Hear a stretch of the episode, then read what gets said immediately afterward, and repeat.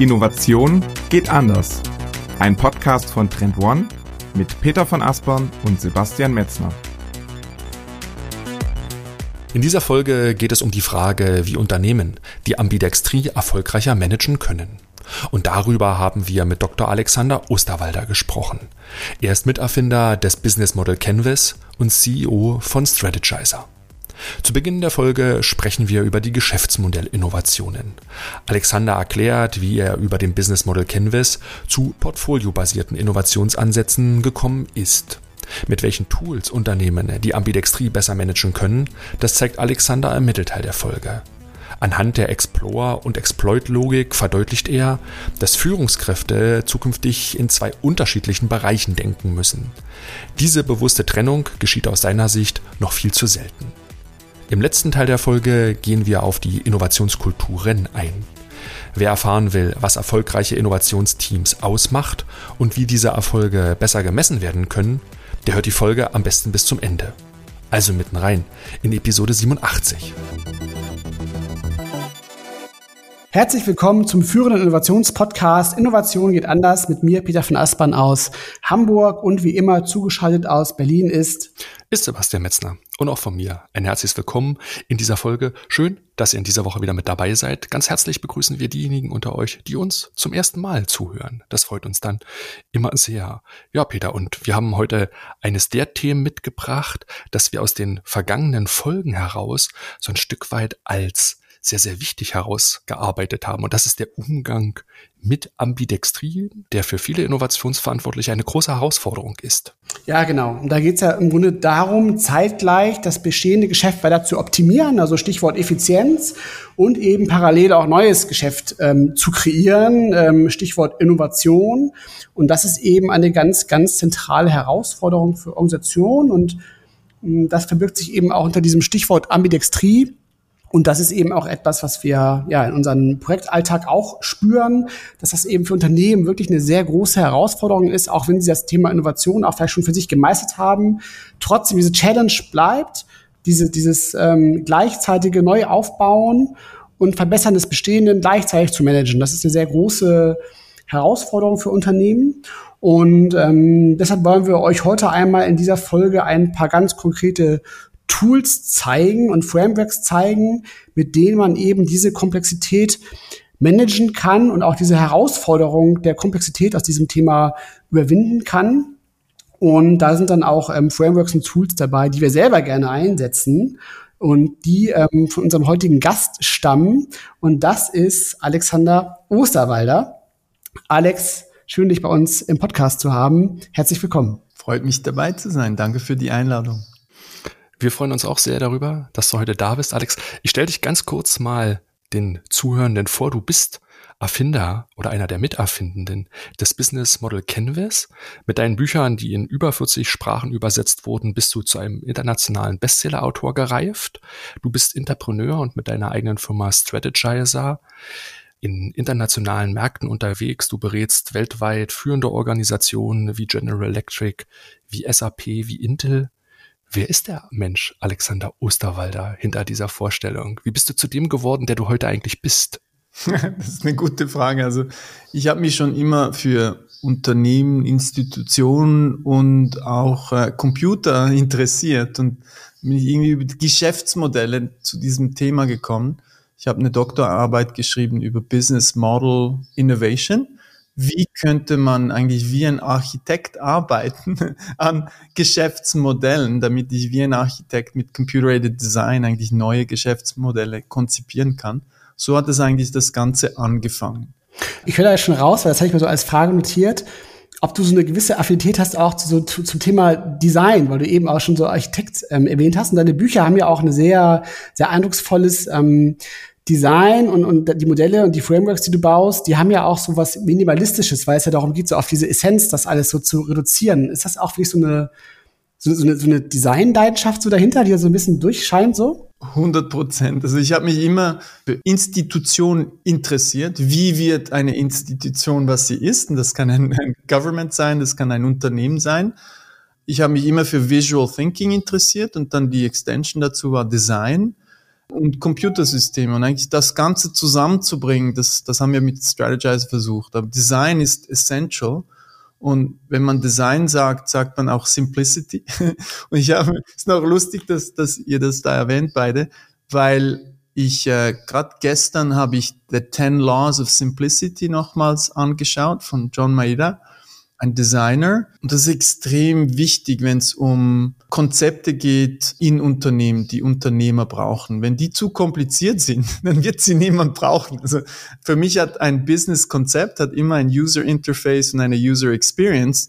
Das heißt, wenn man da nicht versucht, das immer besser und einfacher zu machen und auch visuell, dann wird das niemand brauchen.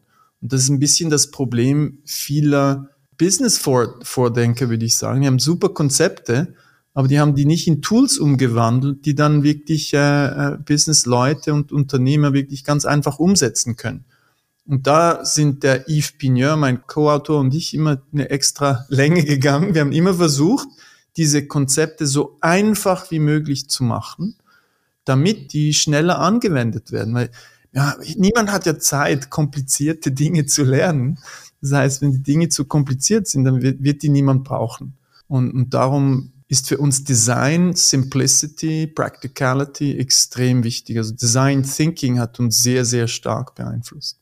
Weil das ist auch, wenn ich so auf deine Werke und auf die letzten 10, 15 Jahre deines Wirkens so zurückschaue, der, der rote Faden, der sich durch alles durchwebt, das ist, dass du Innovation anwendbar gemacht hast, leicht verständlich in diese Praxis überführt hast? Ist das so ein Urmotiv, was dich immer wieder in deinem Leben treibt und was dich auch zur Innovation dann geführt hat und die Innovation so als leidenschaftliches Thema für dich vorantreiben lässt? Für mich war das Thema Innovation eigentlich eher zufällig.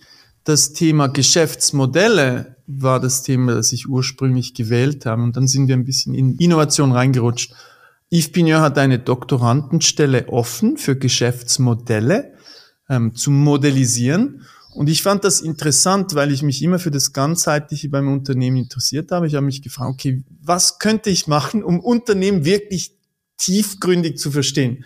Marketing ist nicht das ganze Unternehmen, Operations auch nicht das ganze. Vielleicht bei Buchhaltung ist noch recht spannend, da geht man ja alle Bereiche vom Unternehmen an, bis zum Brand, Valuation und so. Aber das, das, Thema Geschäftsmodelle, Geschäftsmodell, das schaut sich alles an. Und dann habe ich mit dem Eve daran gearbeitet und das war dann zuerst mal im Startup-Bereich, wo Unternehmer das erste Mal ein Geschäftsmodell für eine Idee eigentlich bearbeiten müssen. Und für uns war damals schon klar, das Geschäftsmodell wird den Businessplan ersetzen, wo es eigentlich mehr um die Umsetzung geht. Aber bei Innovation und bei Unternehmertum geht es eigentlich nicht um Umsetzung. Das Problem ist, what's the value proposition? What's the business model? Back to the basics im Prinzip. Und so hat es eigentlich alles angefangen. Und nachher ist es sehr populär geworden, nicht nur im unternehmerischen Bereich, sondern auch in der Innovation, in den Unternehmen. Und Innovation und Unternehmertum sind ja eigentlich ganz, ganz nahe beieinander. Für mich sind das fast die gleichen, die gleichen Berufe äh, mit gewissen unterschiedlichen keinen Rahmenbedingungen, wenn ich das im Unternehmen mache oder in einem Startup. Aber so hat es eigentlich das Ganze angefangen.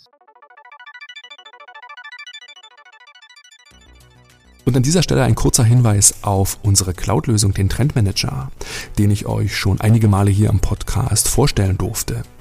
Der Trendmanager ist das strategische Werkzeug für eure Innovationsarbeit und hilft allen Innovationsverantwortlichen bei der Digitalisierung von Innovationsprozessen. Mit dem Trendmanager habt ihr den Vorteil, eure eigenen Trendradare erstellen zu können und damit ihr die Trends nicht mehr aufwendig identifizieren müsst und wirklich Zeit spart, haben wir den gesamten Content bereits für euch in das Tool getan. Ihr habt Zugriff auf über 17 Megatrends, über 109 Makrotrends und 48.000 Mikrotrendbeispiele und gemeinsam mit euren Teams könnt ihr all diese Trends gemeinsam auswählen und nach verschiedenen Kriterien auch bewerten. So entsteht Schritt für Schritt euer unternehmenseigener Trendradar. Als Orientierungsgeber ist der Trendradar das wichtigste Werkzeug im Umgang mit Trends und das spiegeln uns auch eine Vielzahl von unseren Kunden wie BMW, Stiel oder Cardex. Ihr könnt den Trendmanager jetzt im vollen Funktionsumfang 14 Tage lang testen. Alle Infos findet ihr auf trendmanager.com slash testen. Den Link findet ihr natürlich hier unten auch in den Show Notes. Auf geht's!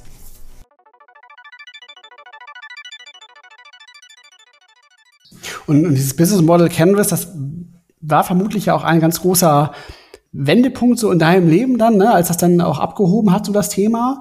Da können wir gleich nochmal drauf kommen. Aber lass uns doch mal bei dieser Entstehungsgeschichte bleiben, weil die ist ja auch schon ganz, ganz interessant, wie ihr das damals angegangen seid, diesen Business Model Canvas zu entwickeln, weil ihr habt dann ja auch da auch auf Co-Creation gesetzt und ja auch dann ähm, das in einem sehr großen Projekt auch schon ähm, angegangen. Und dieser Ansatz ist ja eigentlich auch schon sehr innovativ. Also so eine die Art und Weise, das Thema so zu erarbeiten, oder? Ja, also das, der Business Model Canvas, den haben wir nicht co-kreiert, sondern das war eigentlich ein Outcome von meiner Doktorarbeit. Und mhm. die Doktorarbeit war, die Frage war, wie kann ich ein Geschäftsmodell modellisieren? Und dann sind wir da mit dem Business Model Ontology aufgekommen. Ganz kompliziertes Wort, damit man sich Doktor nennen kann. Ähm, und nachher ist ein Teil von dieser Doktorarbeit haben wir dann in der Beratung benutzt. Ich habe zusammen mit dem Stefano Mastro Giacomo hatten wir ein Beratungsunternehmen, das hieß Arvetica. Und da hatten wir Geschäftsmodellthemen. Und da habe ich einfach diese Business Model Anthology auf ein Whiteboard raufgeklebt und dann haben wir, haben wir Linien um dieses Modell gezeichnet und dann ist es ein Canvas geworden. Und dann haben wir den Canvas angewendet. Ja, okay, okay, das heißt, das war eigentlich konzipiert von der Recherche in meiner Dissertation. Und dann in der Praxis haben wir das dann angewendet nachher. Und danach haben wir ein Buch dazu geschrieben mit dem Eve. Und das Buch haben wir co-kreiert. Das heißt, der Content, um das greifbar zu machen, zugänglich zu machen, das war dann Co-Creation. Und damals habe ich mich gefragt, okay, wir können doch nicht über Geschäftsmodellinnovation schreiben und das nicht selbst machen. Das ist ja nicht ganz richtig.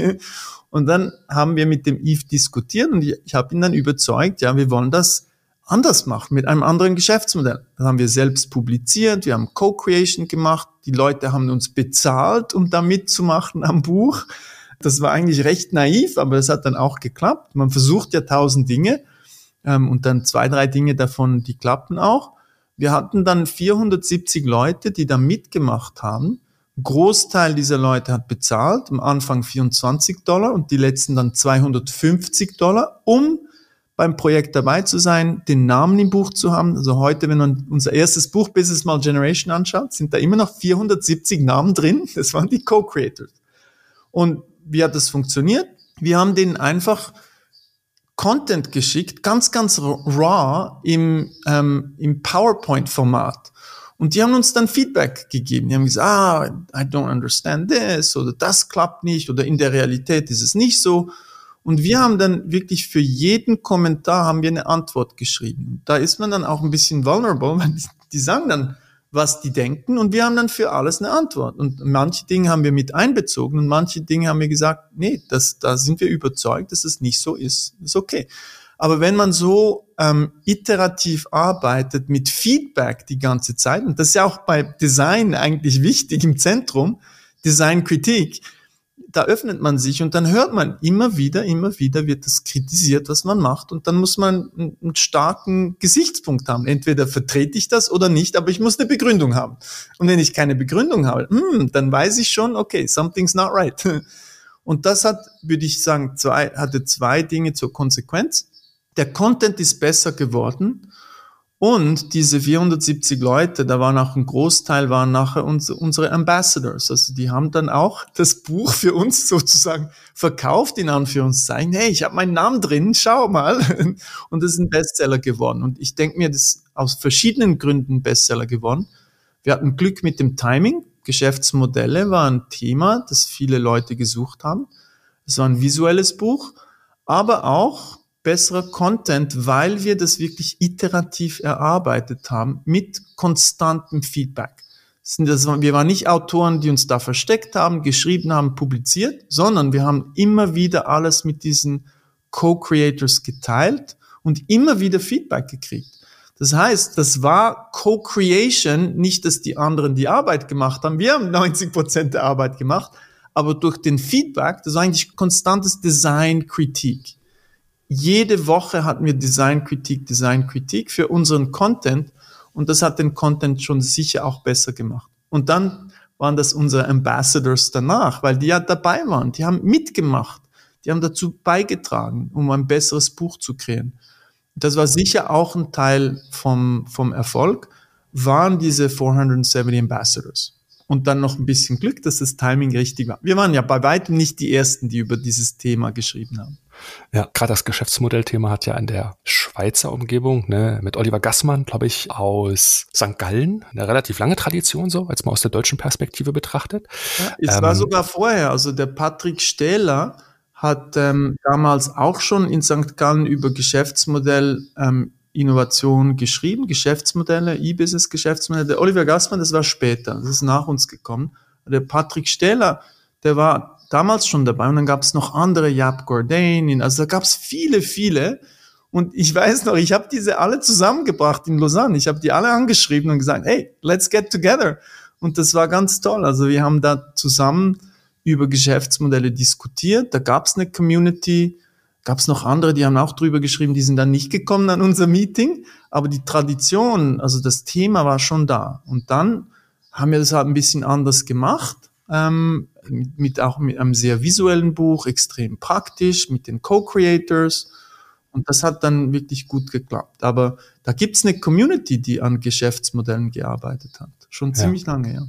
Gibt es denn so jetzt aus der, aus der Rückschau, ne, das ist jetzt ja mehr als zehn Jahre her, aus deiner Sicht vielleicht zwei, drei hauptsätzliche Erkenntnisse im Umgang mit dem Business Model Canvas, wo du sagst, so, das sind jetzt so die Profi-Tipps. Hätte ich das schon am Anfang vor über zehn Jahren gewusst, hätte ich es mit reingeschrieben, aber jetzt kann ich es euch erzählen. Gibt's sowas? Also, was wir jetzt gelernt haben und was man jetzt, was wir jetzt im Invincible Company eigentlich gepackaged haben, das konnten wir damals nicht wissen. Und das war auch zeitlich noch nicht so, dass die Unternehmen das damals schon als Problem gesehen haben. Also wir haben über die letzten 10, 15 Jahre sehr viel gelernt und dann immer mehr dazu gepackt. Was ich ganz sicher sagen würde, ist, dass im, im Bereich Business und Innovation, aber generell im Business gibt es kein Tool, das alles macht. Und ein Tool ist ein Tool. Der Business Model Canvas macht eins sehr, sehr, sehr gut, extrem gut, und das ist die Abbildung eines Geschäftsmodells. Ein existierendes oder eins, das ich im Kopf habe, das ich entwickeln will. Und das ist ein Tool. Und dann dieses Tool heute im, im, im Unternehmertum wird gebraucht mit dem Customer Development von Steve Blank und Lean Startup von Eric Ries. Das, denke ich mir, wäre spannend gewesen, wenn wir uns schon vorher getroffen haben. Der, der Steve Blank und ich, wir haben uns 2010 getroffen, als das Buch schon publik war. Also es wäre schön gewesen, wenn wir uns vorher getroffen hätten, das, denke ich mir, hätte damals schon drin sein können, weil der Steve Blank hat parallel zu uns über dieses Thema nachgedacht und der Eve und ich haben über dieses Thema nachgedacht. Wir hatten eigentlich nur den Angle Design Thinking, ist ja auch sehr ähnlich wie Customer Development Lean Startup. Mhm. Und der Steve Blank hat es vom, vom Angle ähm, Unternehmertum angeschaut und dann war ja der Eric Rees, er, der Steve Blank hat, in ein Unternehmen vom Eric Rees investiert und der Steve hat gesagt, you have to come to my class if you want me to invest. Und dann ist der Eric war in der, in der Berkeley-Klasse von, vom Steve Blank und so hat es eigentlich ja. das Ganze angefangen. Das hätte damals schon diese zwei Dinge, ein Tool und der Prozess, wäre schön gewesen, wenn die schon damals zusammen gewesen wären weil das sind ja eigentlich die zwei Dinge, der Gold Standard Customer Development in Startup und der Business Model Canvas. Aber das zweite bezüglich Tools, sagen dann Leute, ja, aber der Business Model Canvas macht die Umgebung nicht, macht dies nicht, macht das nicht. Das war nie das Ziel und sollte auch nicht, nie das Ziel sein. Will ja auch niemand, niemand will Herzchirurgie machen mit einem Schweizer Armeesackmesser, weil mit einem Schweizer Messer kann ich alles machen, aber nicht Chirurgie. Und in der Geschäftswelt ist es sehr ähnlich. One tool, one task, one job. Aber ich brauche verschiedene Tools. Darum haben wir nachher auch mehrere Tools entwickelt. Der Value Proposition Canvas hat ein Ziel, wie kriege ich Wert für die Kunden? Und ich brauche beides, ein Geschäftsmodell und ein Werteversprechen. Business Model und Value Proposition. Zwei unterschiedliche Themen, zwei unterschiedliche Tools. Und ich glaube, diese Philosophie hätten wir, hatten wir damals schon, aber wir konnten dies, alle diese Tools nicht wissen. Also das entwickelt sich ja über Zeit. Aber dass man Business Model Canvas und Customer Development Lean Startup damals schon zusammenbringen hätte können, das war der Fall. Der Steve Blank und ich, wir haben uns einfach erst im 2010 getroffen. Das war auch eine Lust, das ist auch eine lustige Geschichte.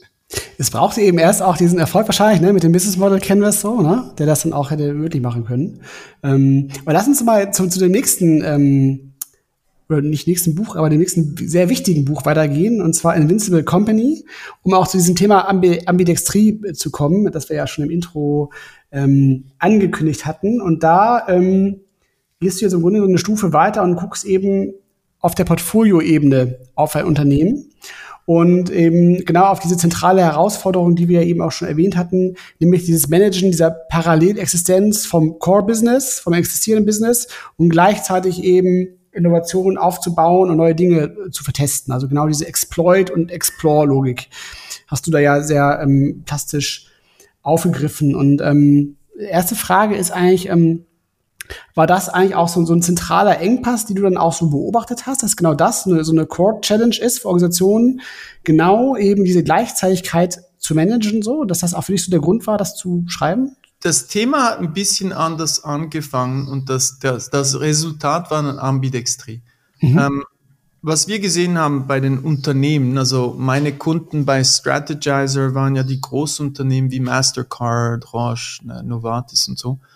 Und wir haben uns immer überlegt, okay, mit dem Business Model Canvas haben wir eigentlich ein Tool für Doers, für Macher kreiert, Unternehmer oder ähm, Innovatoren oder Chefs einer Business Unit. Was wir nicht hatten, war ein Tool für die Führungsequipe, für den CEO, für Senior Leadership, Senior Executive Leadership. Weil das Thema für, wenn man ein bisschen größer ist, hat man nicht nur ein Geschäftsmodell, sondern mehrere.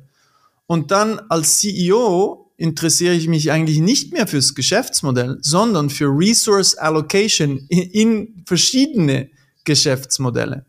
Und wir haben uns gefragt, und für mich war die zentrale Frage, und dann, ich, ich arbeite an all diesen Themen mit dem Eve zusammen, ähm, ich habe mich gefragt, okay, könnten wir diesen Erfolg vom Business Model Canvas replizieren für die Führungsequipe, für CEO und Senior Leadership?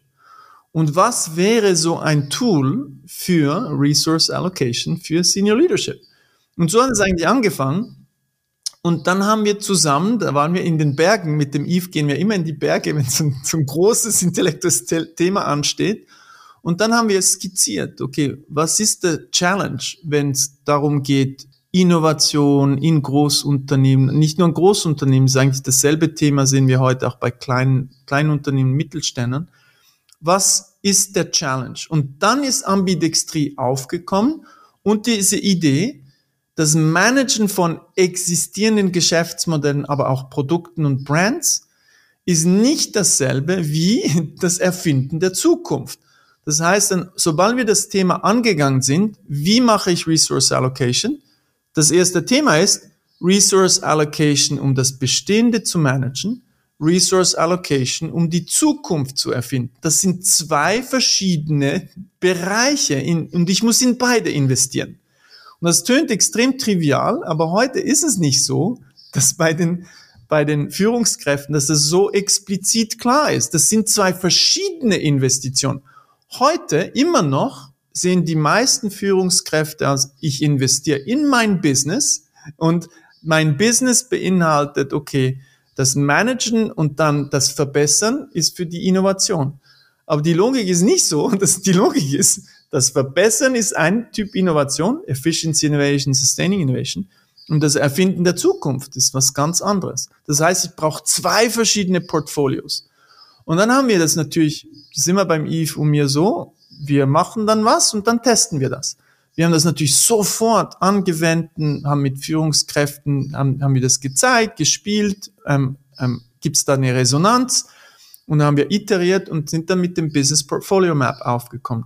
So ist eigentlich die Ambidextrie da reingeflossen, weil Thema Nummer eins, Resource Allocation, Thema Nummer zwei, Resources for managing the existing and managing the future. Und dann haben wir alles rum um diese Ambidextrie geschrieben, weil das, dann geht's ja darum, wie setze ich das um? Wie manage ich diese zwei Welten? Ähm, so hat es eigentlich alles angefangen. Mit der Frage, können wir ein Tool für Führungskräfte entwickeln? Und dann haben wir den Business, äh, Business Portfolio Map erfunden. Und, und Ambidextrie ist natürlich ein zentrales Thema bei der Resource Allocation. Und was immer noch spannend ist heute ist, bei den meisten Führungskräften, mit denen ich spreche, CEOs von, von Unternehmen, 1000, 10.000, 100.000 Leute und mehr, für die ist es immer noch eine Blackbox. Ambidextrie ist ein Wort, das wir schon lange brauchen, aber für einen CEO ist nicht ganz klar, was Ambidextrie eigentlich heißt für den täglichen Umgang mit dem Unternehmen. Und wir haben versucht, das ganz einfach und klar zu machen. Wie immer, simple, clear, practical. Und heute, wenn ich mit, mit ähm, CEOs spreche oder mit der Führungsequipe, selbe Thema wie bei den Innovatoren, fange ich immer an mit Managing the Existing, Exploit und das Erfinden der Zukunft, Explore. Zwei Bereiche im Unternehmen, die ganz, ganz unterschiedliche Logik haben. Das eine ist nicht wichtiger als das andere, die sind einfach unterschiedlich. Und ich muss diese zwei Kulturen kreieren. Ich muss nicht die eine Kultur setzen, sondern ich muss beide Kulturen ähm, weiter bearbeiten und ich muss, muss sicher gehen, dass die in Harmonie leben. Und das tönt alles sehr trivial, ist aber ein, ein, ist ein wie sagt man eben auf Deutsch? Das ist eine, wie eine Erleuchtung für diese, für diese Führungskräfte. Wow, okay, jetzt wird mir klar, was wir alles falsch gemacht haben. Weil diese Führungskräfte, die sind ja alle groß geworden mit dem Managen des Existieren. Da, für die existiert nur eine Welt. Im, im, im, bei den MBAs und bei, man wird ja nur trainiert, um zu managen. Und wenn das das einzige, das ist mein Hammer, dann ist alles ein Nagel. Und, und ich glaube, diese, diesen Mythos müssen wir zerschlagen. Managen ist eine Welt. Ähm, erfinden ist schon fast ein schlechtes Wort. Das, das, das Bearbeiten der Zukunft ist eine andere Welt. Und ich muss beide beherrschen. Und eigentlich nicht nur, wo lebt das im Unternehmen, sondern wie als Führungskraft kann ich diesen Switch, diesen Knopf, okay, jetzt bin ich in Execution, jetzt bin ich in, in Erfinden, Innovation. Ein CEO muss beide Welten kennen. Ähm, nicht nur die Innovatoren, sondern alle müssen eigentlich beide Welten kennen, damit ich das im Unternehmen wirklich auch bearbeiten kann. Also ich teile das absolut, was du sagst. Ne? Dieser wichtige Erkenntnisschritt von der Erleuchtung, du du gerade sprachst, diese Dualität, diese beiden Welten mal auseinanderzuziehen, zu differenzieren, der klingt so simpel, aber der ist in der Realität so wichtig. Lass uns aber, weil du gerade schon ein bisschen die CEOs und die Praxis angesprochen hast, dort einmal so ein Stück weit deine Einschätzung, weil du natürlich auch weltweit unterwegs bist, mal mit reinholen. Wie managen aus deiner Sicht gerade die größeren, die kleineren, die mittleren Organisationen diese Ambidextrie? Gehen die damit aus deiner Sicht schon richtig um? Wo stehen die gerade? Und gibt es eventuell auch ein paar Beispiele als Leuchttürme, wo du sagst, die sollte ja. man sich anschauen, weil die machen es herausragend gut. Also ich würde mal sagen, 90 Prozent der Unternehmen, die ich sehe, die haben keine Ambidextrie. Da ist wirklich alles auf Execution, auf Management getrimmt. Und das tönt ja, ja, natürlich, warum nicht? und das ist genau das Problem, weil diese Erkenntnis noch nicht da ist. Wir brauchen zwar das Wort Ambidextrie und Innovation, aber meistens ist es so, dass das Unternehmen Innovationsaktivitäten haben und die leben im Bereich Management. Ich muss einen Businessplan äh, zeigen und der wird dann, da, da investieren wir in einen Businessplan und der wird ausgeführt. Das heißt, wir sagen Ambidextrie, aber gelebt wird Ambi, Ambidextrie noch nicht. Und es zeigt sich ja auch in, ein bisschen in der, BCG hat einen, eine kleine Forschung gemacht, einen Report, sagen 75 Prozent der Führungskräfte sagen, Innovation ist wichtig. Und dann sieht man, 20 Prozent der Unternehmen sind eigentlich nur fähig, Innovation at Scale zu betreiben. Und das ist genau, ich würde mal sagen, das ist nicht, weil die Leute unfähig sind, sondern weil die Managementstrukturen, die sind heute auf Management getrimmt. Und dass die Ambidextrie, die, die wird noch nicht gelebt nur weil man Innovation betreibt, weil man Innovationsaktivitäten hat, hat man noch keine Ambidextrie. Das heißt, für uns gibt's immer noch, wir sagen dem Innovation Theater, sehr viel Theater, wo Innovationsaktivitäten existieren, Incubators, Accelerators, Hackathons, aber es ist eigentlich nur Aktivität und wenn man sich die Resultate anschaut, da gibt es sehr, sehr wenig zu zeigen. Efficiency Innovation ja, aber nicht sehr viele wirklich substanziell neue Werte versprechen oder Produkte und schon gar keine neue Geschäftsmodelle. Also da gibt's noch sehr, sehr viel Opportunity. Also die, ich, ich bin immer, ich sage immer, okay, wenn die Welt noch nicht so weit ist, dann ist eigentlich der Grund bei den Vordenkern und bei den Beratern. Die machen ihren Job nicht. Also wenn ich, ich sage nie, das ist nie die Schuld der Unternehmen. Die machen so gut, wie die das können. Aber wenn an der Universität das nicht gelehrt wird, und das ist jetzt mehr der Fall, wenn die Berater das auch nicht ganz klar und einfach präsentieren, weil die auch in einer anderen Logik sind, dann kann man ja nicht die Unternehmen dafür verantwortlich machen, weil die haben das nie gelernt. Aber jetzt ähm, denke ich mir, findet dieser Shift ganz, ganz langsam statt. Und was ist der Trigger? Heute fragen immer mehr Führungskräfte, wo sind die Resultate? Ich investiere in Innovation, ich kriege keine Resultate. Das heißt, ich sage immer, we got off the hook for too long. Viel zu lange durften wir Geld entgegennehmen für Innovationstheater. Und das ist einfach nicht mehr tragbar. Ich, hab, ich müsste eigentlich so ein Schild bauen. End of Innovation Theater. Das ist einfach nicht mehr ähm, richtig, dass man in Innovation investiert und keine Resultate kriegt. Und dann die Frage, es ist ein ganz anderer Universe, was sind die Fallbeispiele? Da gibt's ein paar, äh, kann ich gerne ähm, ein paar nennen, aber dann haben wir noch, dann habe ich eine Stunde Monolog. also, ich, also ähm, aber was du gerade sagst, dieses, dieses Ende des Innovationstheaters, das ist auf jeden Fall was, das können wir, auch ganz stark bestätigen und auch dieses Thema Messbarkeit, dass das wichtiger wird. Ja. Und ich habe, also meine persönliche Hypothese ist auf jeden Fall auch, dass ja ein Grund einfach auch also ein Stück weit die, die Zinswende ist am Ende des Tages halt, ne? dass irgendwie Kapital teurer geworden ist, dass diese Zukunftswetten halt ähm, jetzt mehr kosten als früher und deshalb diese Frage so nach Return on Innovation, wenn man so will, auch jetzt dringlicher geworden ist und akuter geworden ist und da jetzt auch so ein, so ein, so ein Turnaround einsetzt, dass man wirklich sagt, so Innovation, ja, aber wir brauchen irgendwo auch so, so einen Return on, on Innovation so. Und ähm, da gibt's dann ja zwei, also zwei mögliche Engpässe, die so entstehen können. Das eine ist ja, Unternehmen schaffen es nicht, jetzt vielleicht auch im Sinne des Business Model Canvases, neue Werteversprechen aufzubauen und funktionierende Businesses zu kreieren. Und das zweite ist ja, wenn sie es dann aber geschafft haben, das dann eben auch ähm, in den Exploit-Modus sozusagen dann zu schieben. Also diesen Übergang zu managen von der Innovation zu einem erfolgreichen Business so. Und ja. das ist wahrscheinlich, das zweite ist ja, ja. genau diese Ambidextrie-Engpass, ne, den du ja auch beschreibst so. Also Ambidextrie, wirkliche Ambidextrie habe ich eigentlich nur, wenn ich viele Dinge ausprobiere und mhm. ich von zehn Experimenten habe ich dann ein Resultat und das, das skaliere ich dann auch.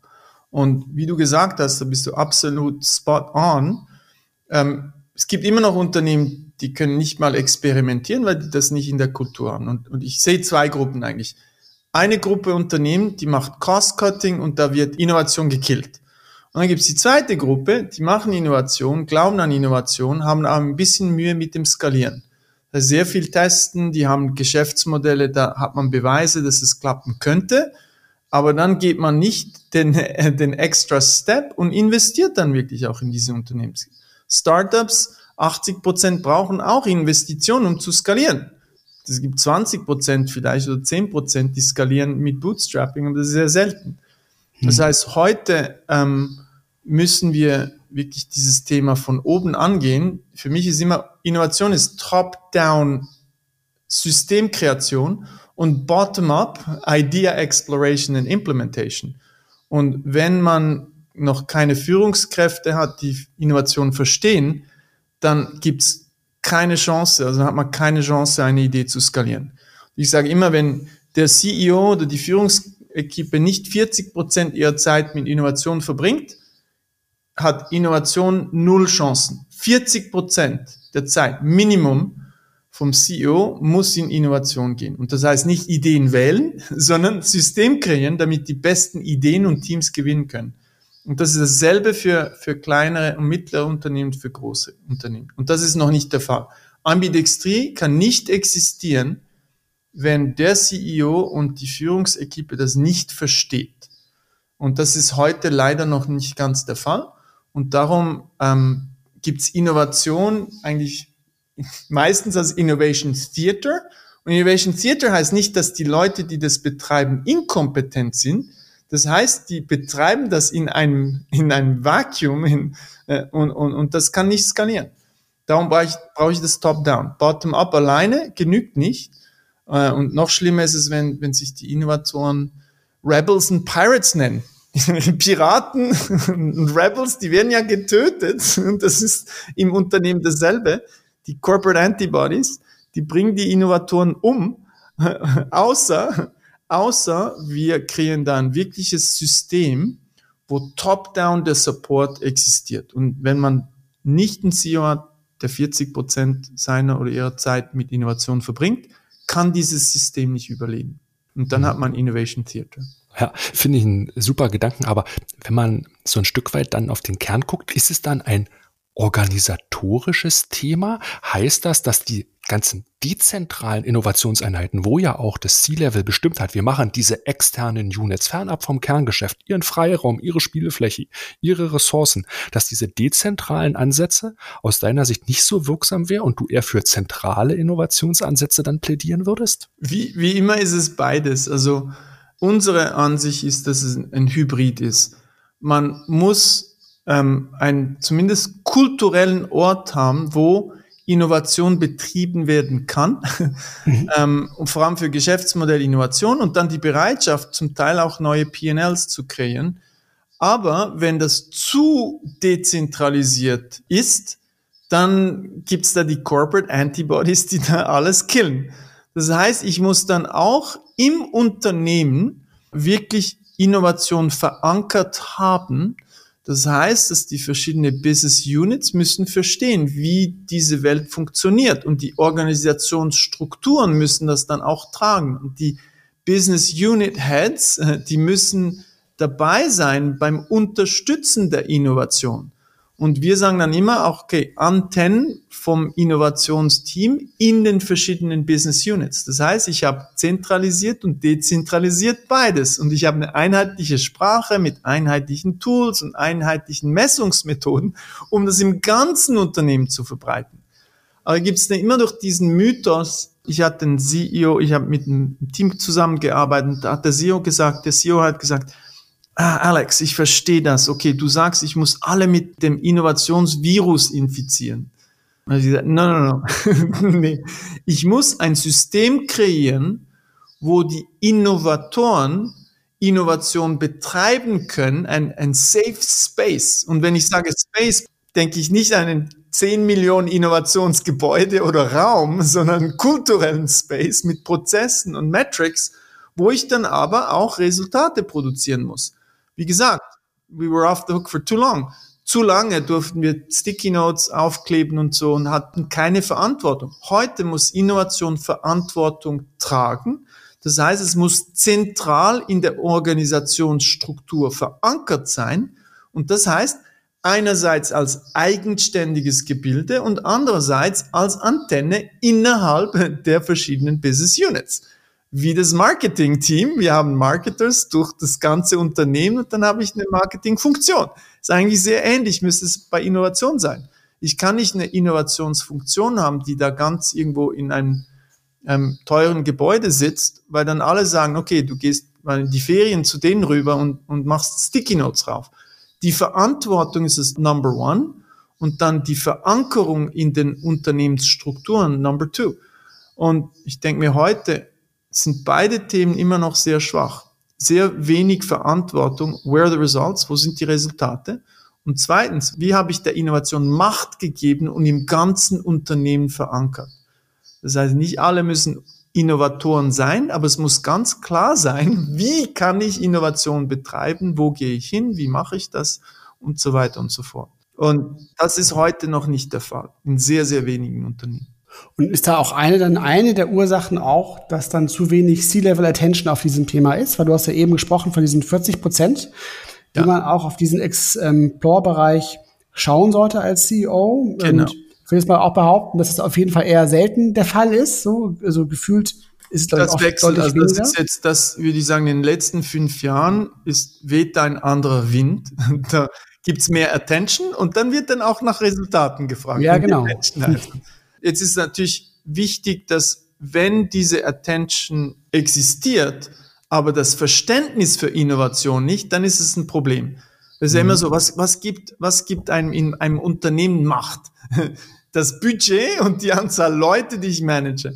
Und jetzt sagen wir, okay, darum gibt's dann diese Lighthouse Projects, wo, wo viel Geld in ein Projekt investiert wird und das wird dann ein Lighthouse Project und das ist genau das Gegenteil, was wir in der Innovation brauchen. Warum passiert das?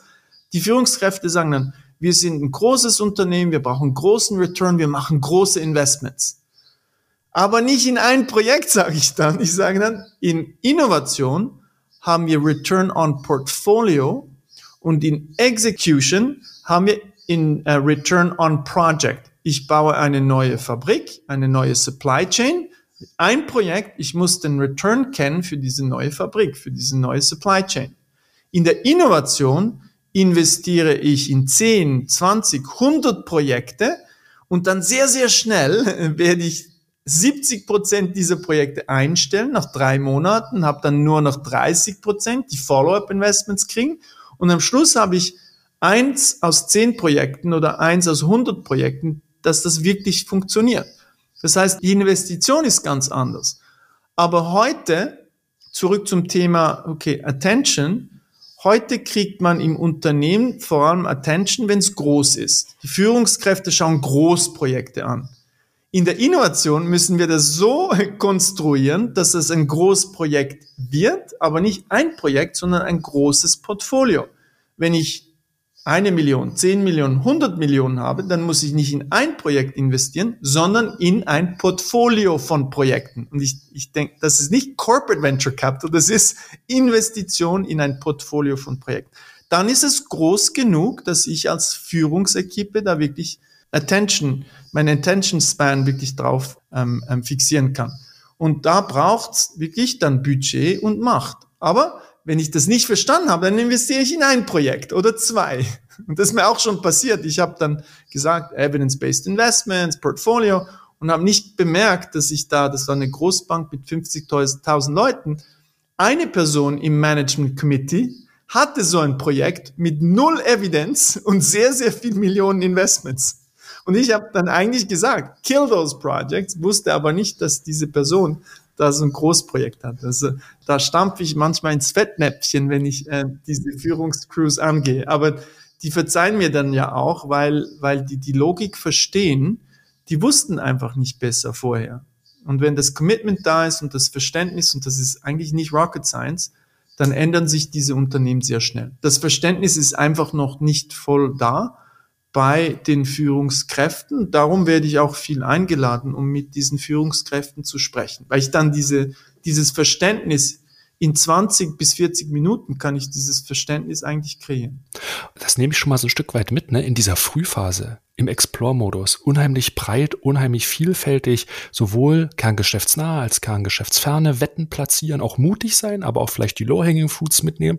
Hauptsache, man hat eine relativ hohe Dichte, hohe Breite im Innovationsportfolio. Mehr ist sozusagen mehr. Wenn wir jetzt aber in die Exploit, in die Skalierungsphase gucken, gibt es da auch noch so ein zentrales Learning, wo du sagst, weil du vorhin auch betont hast, es sind zwei unterschiedliche Welten, die aneinander ja. schließen. Auf was müssen die Unternehmen da achten? Also beim Skalieren ist ganz, ganz wichtig, das richtige Talent reinzubringen. Es gibt eigentlich drei große Phasen, also von Null, von Idee zu First Revenues das ist eine Phase. Und dann von, von some revenues to real scalable revenues, das ist die zweite Phase. Und dann, jetzt ist es ein etabliertes Unternehmen. Es kann ein kleines Unternehmen sein, ein großes Unternehmen, eine Million, zehn Millionen, 100 Millionen, ist egal. Und dann gibt es das Managen. Also es ist wirklich uh, searching for the business model, um, scaling the business model, managing the business model. Drei Phasen. Und die das Team für jede Phase ist nicht dasselbe. Und es ist eigentlich auch sehr selten, dass es dieselbe Person ist, die, die eigentlich so ein, ein, entweder ein Unternehmen oder einen neuen Geschäftsbereich und ein Produkt durch diese drei Phasen begleiten kann. Aber in der Skalierungsphase braucht es ganz, ganz spezifische Talente. Das sind nicht die Talente von der Innovation, weil das sind Leute, die lieben Chaos, die sind Pattern Recognizers, die können nicht managen. Und dann die Leute vom Management, die sind dann Leute, die sind sich gewöhnt, ah, ich habe ein Team von zehn Personen, ich, ich, ich, hab, ich weiß gar nicht mehr, wie es ist, die, die Ärmel hochzukrempeln und da wirklich Arbeit zu machen. Das heißt, bei der, bei der Skalierungsphase brauche ich Leute, die haben strategisches Denken im Kopf, aber können wirklich die Ärmel hochkrempeln, um da wirklich Arbeit zu machen. Weil am Anfang ist mein Team of One, muss aber schon strategisch denken. Und wenn ich ein strategischer Denker bin, aber nicht mehr billig bin zu arbeiten, in Anführungszeichen, ist eine andere Arbeit, dann geht das nicht. Das heißt, das Skalierungstalent existiert nicht in den Unternehmen. Es gibt, würde ich sagen, sehr viel Talent für die erste Phase. Ideen sind einfach. Ähm, das erste Finden von Evidence, die ersten Revenues einfach. Managen existiert auch, das Management-Talent. Das Scaling-Talent, das ist am wenigsten vorhanden heute in den Unternehmen. Ich sage immer, Innovation hat kein Talentproblem und kein Ideenproblem. Und das ist nicht 100% richtig. Wenn wir ein bisschen fine-grainer sind, es gibt genügend Leute mit Ideen, es gibt genügend Leute, die können von der Idee zu First Revenue gehen, es gibt genügend Leute, die können Geschäftsbereich managen, es gibt nicht genügend Leute, die können von Revenues von 100.000 und einer halben Million zu 10 Millionen, 20, 50 Millionen gehen. Das ist ähm, das ist ganz, ganz wichtig und dieses Verständnis existiert noch nicht. Ist auch für mich neu. Ich bin in der Skalierungsphase mit Strategizer, musste ich durch Trial and Error lernen. Ich habe viel zu viele schöne CVs eingestellt von größeren Unternehmen mit sehr viel Erfahrung. Also ist das falsche Talent für Skalieren. Und an dieser Stelle ein kurzer Hinweis auf unseren Newsletter, den mein Kollege Jan-Sebastian Möller für euch zusammenstellt. Am wertvollsten ist der Newsletter für alle Innovationsverantwortlichen, die nach neuen Impulsen zur wirksamen Innovation suchen. Wir stellen euch dort monatlich exklusive Fokusthemen vor und präsentieren euch dazu die besten Mikrotrends. Ihr erhaltet nützliche Praxisbeispiele und Hintergrundstories und verpasst in Zukunft keiner dieser Podcast-Episoden mehr. Auf trendone.com slash newsletter könnt ihr die Newsletter jetzt kostenlos abonnieren. Den Link findet ihr auch unten in den Shownotes. Und nun geht's weiter mit dem Podcast. Hm, interessant, interessant.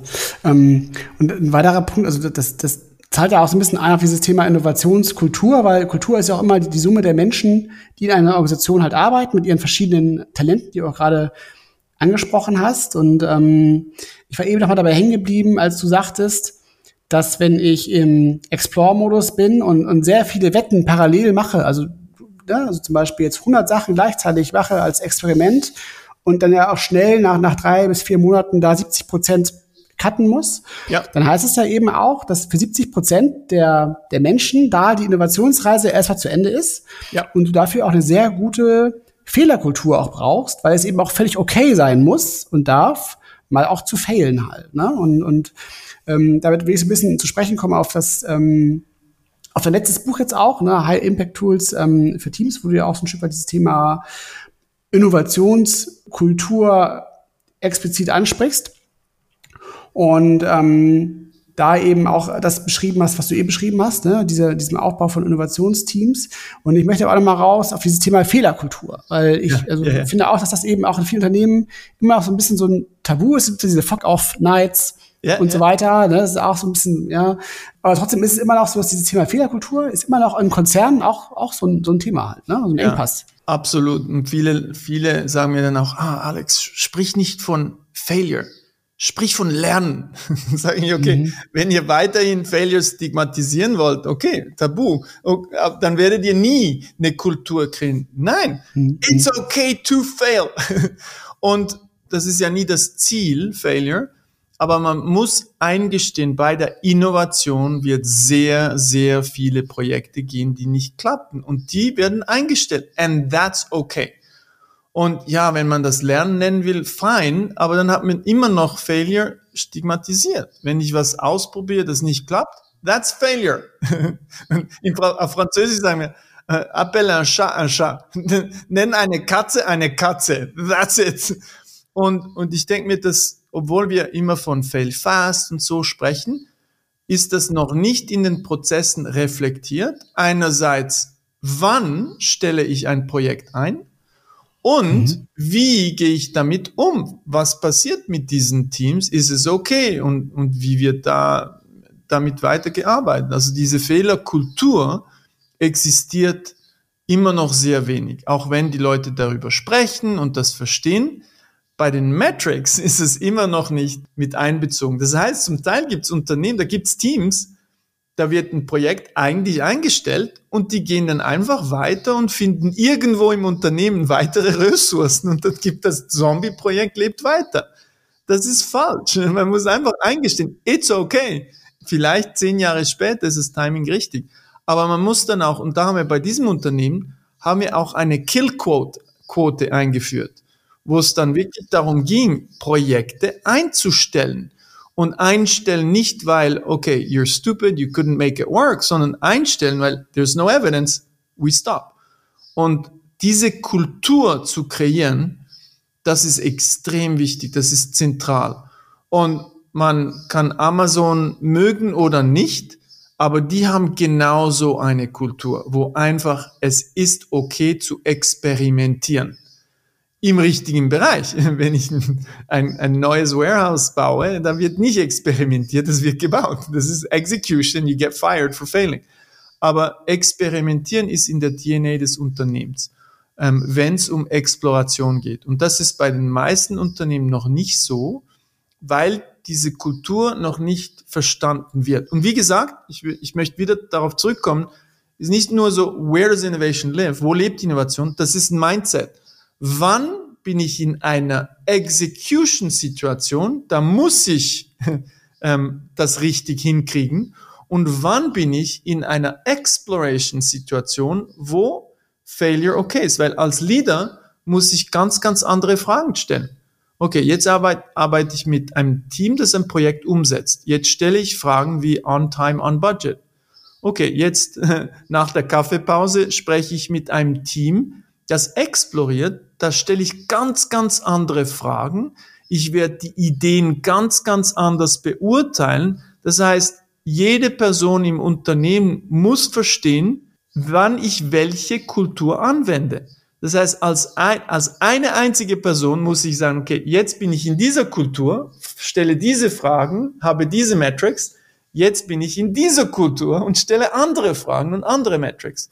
Das ist nicht eine Kultur, sondern es sind Kulturen, und ich muss verstehen, ich werde mich im Mittleren Osten anders verhalten als in Italien am Strand oder in Deutschland in einer Kirche oder I don't know. Und es ist genau dasselbe in einem Unternehmen. In verschiedenen Situationen muss ich mich anders verhalten. Das heißt, in einem Unternehmen hat man Kulturen, nicht nur eine Kultur. Manchmal muss ich eine Innovationskultur anwenden und verstehen, da verhalte ich mich anders. Und manchmal bin ich eine, in einer Execution Culture, im selben Unternehmen, mit einem Zeitunterschied von ein paar Minuten auf Zoom bin ich ja in einer Situation, dann in der anderen. Und das ist, das Verständnis noch nicht ganz da, dass ich mich anders verhalten muss in, in verschiedenen Situationen, bei Innovation oder nicht Innovation.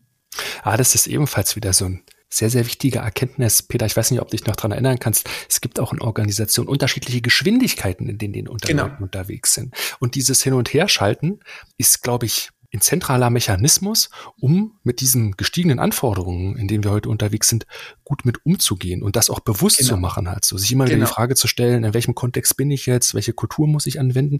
Und in deinem neuen Buch hast du ja auch ein Stück weit die Team Alignment Map als neues zentrales Element mit eingeführt. Hilft die dabei, sich dessen nochmal zu bewusst zu werden? Für wen ist die? Ist die eher für Führungskräfte? Ist die eher für das Team? Wann kann ich dieses Tool einsetzen, ja. um diese Kulturen zu kreieren? Ja, also zuerst mal zurück zu deiner Analogie. Also das mit den Geschwindigkeiten hat mir eine neue Idee gegeben für eine neue Analogie in den Schweizer Bergen werde ich anders Auto fahren als auf einer deutschen Autobahn.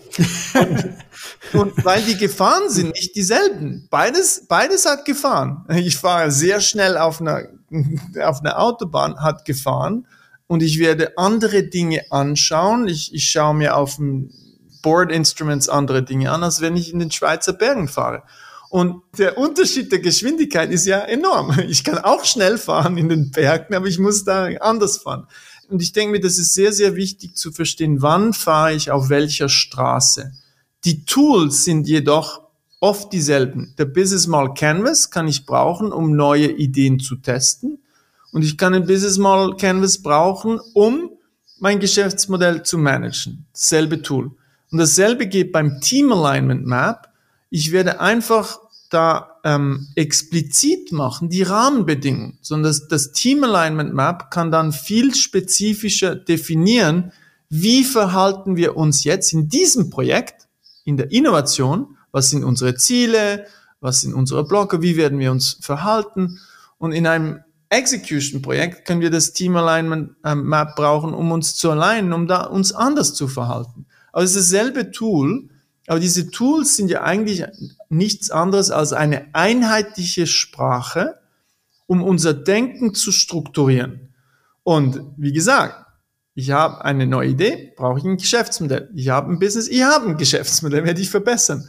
Beim Team Alignment Map, ich habe ein Projekt, wo ich ausprobieren will, da werde ich das Team Alignment Map brauchen, um unser Verhalten zu definieren ich manage etwas, ich führe was aus, da brauche ich das Team Alignment Map, um ähm, da was auszuführen. Jetzt würde ich mir denken, bei beiden ist es wichtig, aber bei heute ist das Team Alignment Map wird großflächig angewendet im Execution Bereich, weil es da noch wichtiger ist, weil ich da oft viel größere Teams habe und weil die, wie sagt man auf, auf Französisch, Enjeu, die Risiken sind viel, viel größer. Bei der Innovation sind es oft kleinere Projekte am Anfang, da geht man schnell, ähm, ist reversible, da kann man umkehren.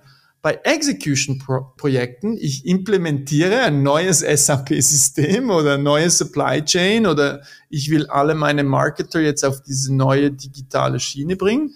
Das sind großflächige Execution-Projekte, wenn ich da kein Team Alignment Map brauche, dann wird das Risiko sehr, sehr hoch sein. Das heißt, die Risiken sind nicht dieselben bei der großflächigen Umsetzung von einem Projekt.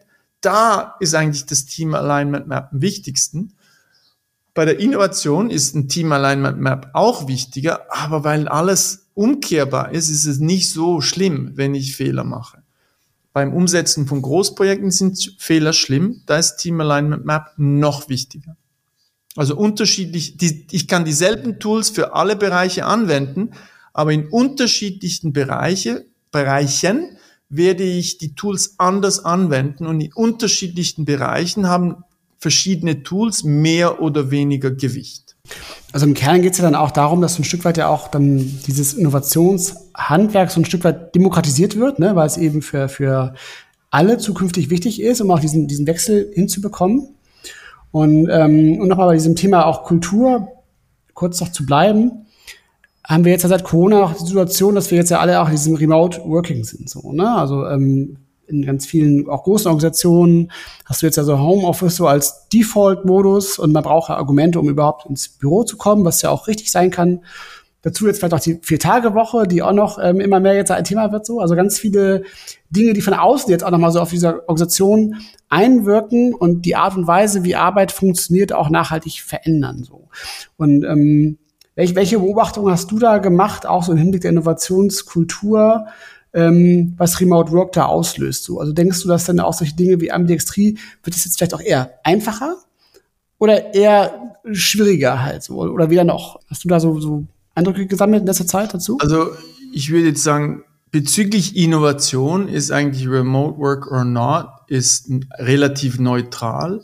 Wir haben sehr, sehr gut gearbeitet während Corona, weil da viel mehr Führungskräfte viel öfter verfügbar waren. Das mhm. heißt, wir haben da mehr Bandwidth gekriegt von Führungskräften. Also in dem Sinn könnte man sagen, das hat schon geholfen. Aber ich würde sagen, es ist relativ neutral. Warum? Weil Innovation muss in der DNA des Unternehmens existieren. Ob dezentral oder nicht, remote, Homeoffice oder nicht. Wenn es nicht in der DNA ist vom Unternehmen, dann wird es keine Innovation geben. Das heißt, die wichtigen Fragen haben nichts mit Remote oder nicht Remote zu tun, wenn es um Innovation geht, sondern wirklich um Innovationskultur. Ist es möglich, eine Innovationskultur aufzubauen remote? Absolut. Also von dem her glaube ich, ist das Thema remote oder nicht relativ neutral. Das Einzige, was ich mir denken kann, ist, um eine Innovationskultur aufzubrauchen, äh, aufzubauen, Entschuldigung, brauche ich die Zeit von Führungskräften. Und wenn Führungskräfte nicht reisen, dann sind die oft äh, verfügbar und dann kann, sprechen die äh, öfter über Innovation. Ich kann die in Workshops reinbringen. Also von dem her war das eigentlich recht positiv. Mhm. Aber am Schluss, äh, ob die jetzt verfügbar sind oder nicht und die wollen nicht mitmachen, also da geht es mehr drum, wollen die mitmachen oder nicht. Also ich denke mir, das ist relativ neutral als Thema. Wir haben gesehen, sehr, sehr viele in, in, äh, Unternehmen haben in Innovation investiert während Corona. Eigentlich haben wir da zwei Welten gesehen, die, die alles gekottet haben und die, die investiert haben. Und das hatte natürlich auch mit verschiedenen Industrien zu tun. Pharma hat sehr stark investiert. Food and Beverage haben wir gesehen jetzt natürlich und, und ähm, Energie. Das sind die drei Bereiche, da sehen wir am meisten Inno, ähm, Investments in Innovation. Und das hatte gar nichts mit Remote oder nicht Remote zu tun, sondern wirklich, das sind dann Bereiche, Verticals, die, die mehr oder weniger investieren. Ich denke mir, das ist ein ganz anderes Thema, Remote arbeiten oder nicht. Das ist äh, im Moment, denke ich mir, werden da Entscheidungen getroffen, die sind sehr hauruck und nicht mehr nicht sehr intelligent. Also everybody back or everybody remote und das sind das sind da sind wir am Anfang einer ganz neuen Welle am Schluss ist es so, es gibt Leute, die sind besser für Remote Work und es sind Leute, die sind besser für Physical Work. Gibt es Jobs, die sind besser Remote und Physical. Aber wir haben da noch sehr, sehr wenig Einsicht, wie man sich da organisieren soll.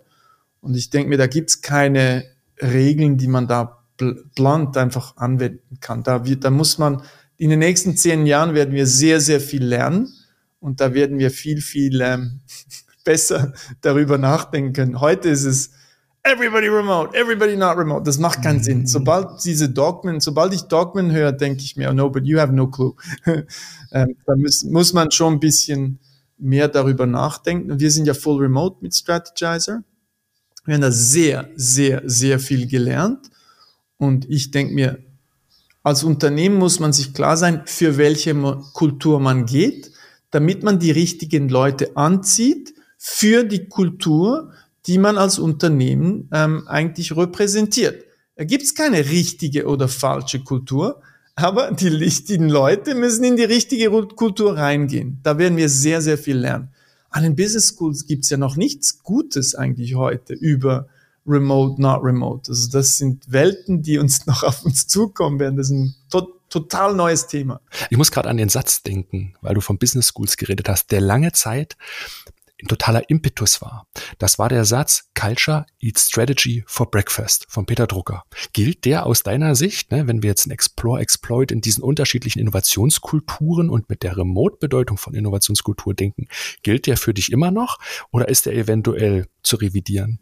Nee, ich denke mir, das ist noch wichtiger geworden, weil ich, wenn ich mir ein, wenn ich da eine Strategie ausarbeite, aber ich da die nicht die richtige Kultur habe, um das umzusetzen, wenn ich sage, okay, Innovation, Number One, bla bla bla, und das ist meine Strategie, aber ich habe keine ähm, Unternehmenskultur, um Innovation zu betreiben, wird das nicht passieren. Ich denke mal, was fehlt in dieser ganzen Diskussion, ist, dass Governance Structures create culture. Und ich würde sagen, ich würde sagen, Governance Structures eats culture for breakfast. Das heißt, Kultur ist nicht einfach was, das da ist per Zufall, sondern Kultur ist ein Resultat von meiner Struktur. Und das ist informell und formell. Das heißt, welche Leute ich einstelle, definiert Kultur. Äh, wie ich Leute bezahle, definiert Kultur. Welche Dinge ich in einem Meeting akzeptiere oder nicht, kreiert Kultur. Und ich bin ganz, ganz überzeugt, dass das Kulturthema eigentlich heute extrem wichtig ist, aber im Sinne von, ich muss die richtigen Strukturen bewusst kreieren, um die richtige Kultur zu kreieren.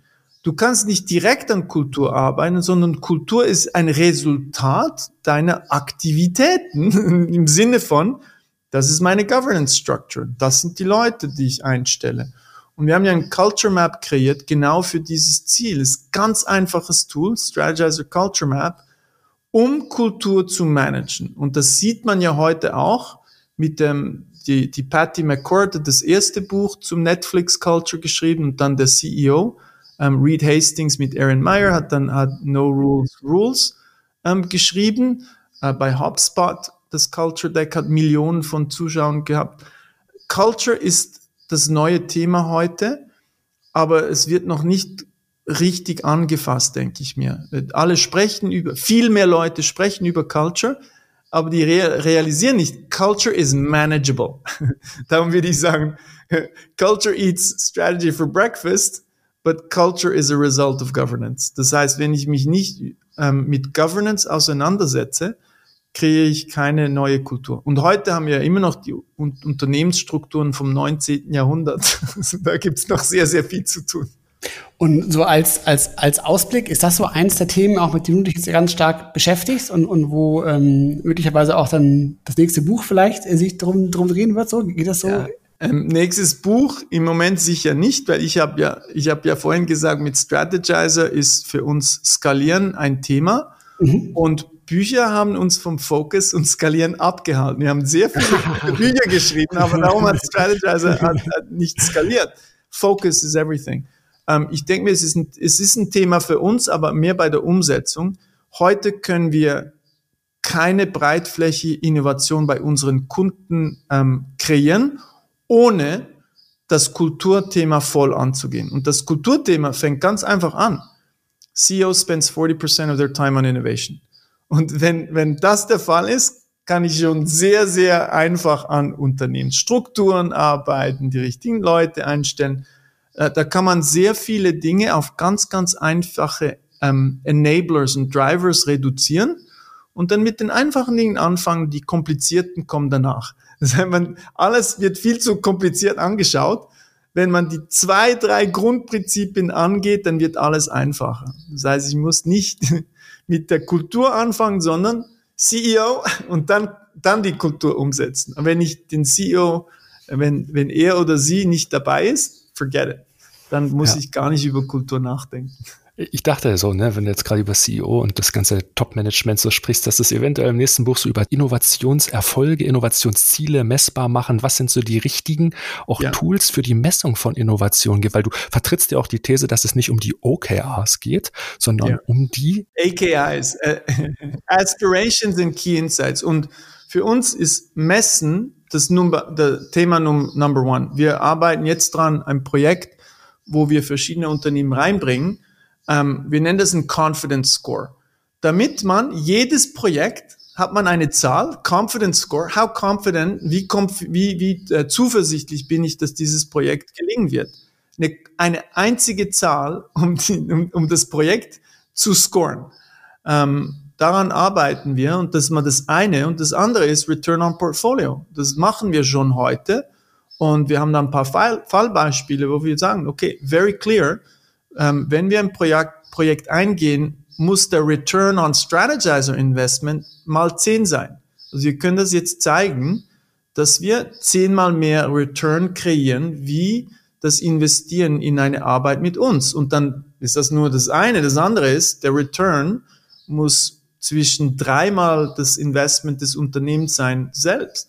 Wenn man das nicht messen kann, dann kann man ja nicht zeigen, dass man Erfolg hat. Und heute ohne diese Messungen ist Innovation nicht kredibel. Das heißt, heute müssen wir in der Innovation zeigen, wie wir Wert kreieren. Und wenn wir das nicht zeigen können, dann machen wir unsere Arbeit. Ganz einfach. Wenn wir nicht zeigen können, wie wir Wert kreieren im Unternehmen, dann machen wir unsere Arbeit nicht.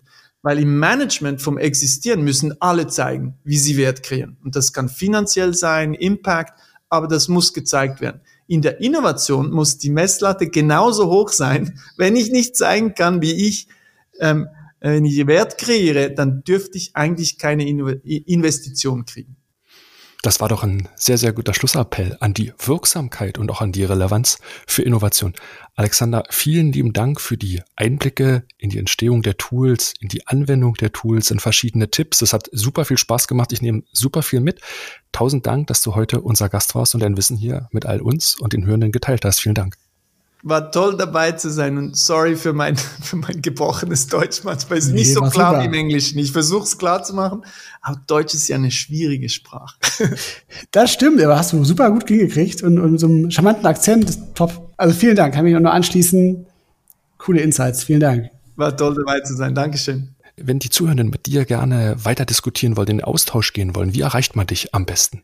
Uh, einfach alex at strategizer.com. Einfach eine E-Mail schicken ist im einfach. Super. Dann packen wir für euch die E-Mail in die Show Notes. Dort findet ihr sie dann. Und dann danken wir euch vielmals fürs Zuhören. Wenn euch der Podcast gefallen hat, dann empfehlt ihn gerne weiter an Freunde und Kollegen. Das freut uns dann immer sehr. Äh, am meisten freuen wir uns darüber, wenn ihr uns bei Apple und bei Spotify bewertet. Lasst uns gern fünf Sterne da. Das hilft uns, mit dem Podcast sichtbarer zu werden. Peter, und dann sehen wir uns schon in zwei Wochen wieder. Genau wann und wer ist zu Gast? Genau, in zwei Wochen geht's wieder weiter, wie gewohnt. Und dann ist Donnerstag, der 22. Juni. Und dann geht's um das Thema Innovationsführerschaft. Und zu Gast wird sein Patrick Bühr von der Rügenwalder Müde. Das wird sicherlich eine spannende Folge. Wir freuen uns schon sehr. Macht's gut. Bis bald. Tschüss, tschüss. Glaube ich auch. Hm. Bis bald. Mach's gut. Ciao, ciao.